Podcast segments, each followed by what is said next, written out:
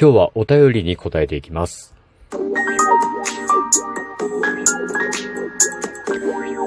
ご機嫌いかがでしょうか？いつもリアクションやお便りなど応援ありがとうございます。175回目の配信です。今日も後日研究所から海運メンタルアドバイザー占い師名誉がお送りいたします。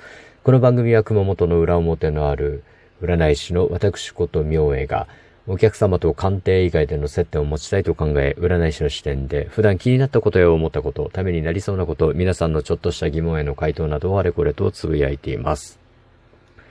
久しぶりにお便りをいただきました。こんにちは。お久しぶりです。インスタ見逃しました。残念。お尋ねですが、タロットで3ヶ月後中古物件購入できるかを占いました。女帝の逆位置が出ました。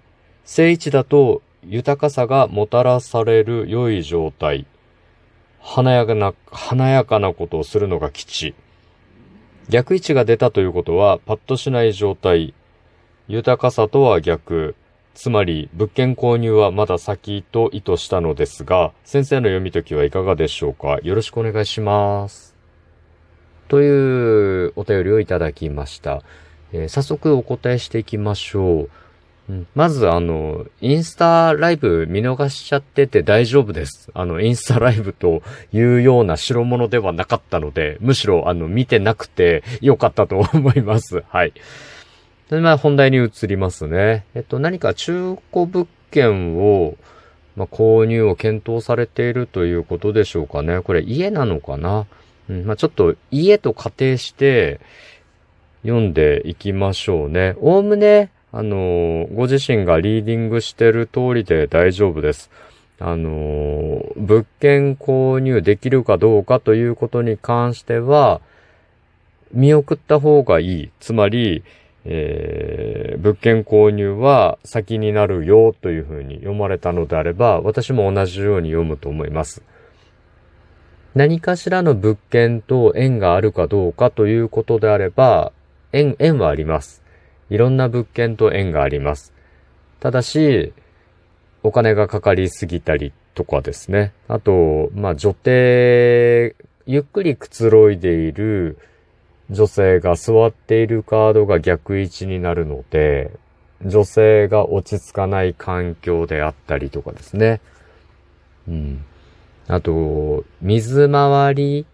これはあの、水がきちんと流れていって、麦が育つような状況とかですね。日当たりのいい状態っていう環境の良さみたいなことも表すんですけど、そういう意味では、環境があまり良くない特に水回りとかですね。まあ女性が一番くつろぐのは水回り、くつろぐというか一番やっぱ大事にしなきゃいけないのは水回りなので、水回りがちょっと落ち着かないとかですね。うん。いうようなことも暗示されていますし、まあ草とか木とか、なんか植物が育ちにくいとか、もしくは手入れをしていくのが大変とかですね。うん。まあ、両方の意味があります。あの、実りすぎて困ると。例えば庭とか雑草とかがめちゃくちゃこう生えてくるとかですね。はい。もしくは、あの、そういう植物の気配のない土地というのも予想されます。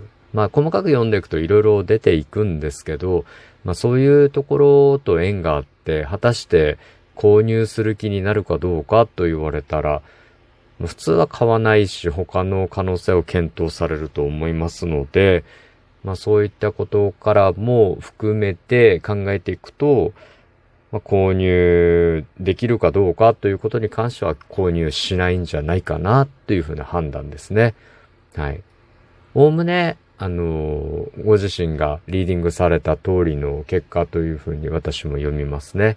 あとはこう、シャニムに 絵を読んで、理由をこう、でっち上げていくと言いますかね、イメージを使っていくと、まあそういったことが見込まれますよ、と。まあ手入れにお金がかかるということでしょうね。まあ出費とか、無駄遣いというふうな、うん。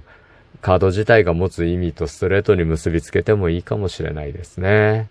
はい。まあ、物件、いい物件とご縁があるといいですね。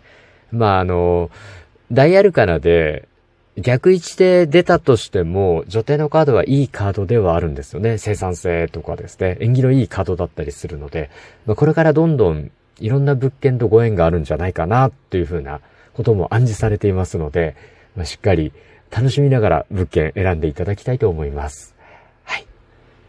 さて今日はお便りにお答えしながらですね、えー、タロットカード、ライダーウェイトバーン、大アルカナ、女帝のカード、逆位置についてお話しましたがいかがだったでしょうか？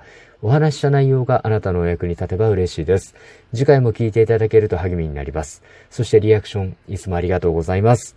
お便りやリクエストなどありましたらお気軽にお申し付けくださいませ。今日も最後までお付き合いいただきありがとうございます。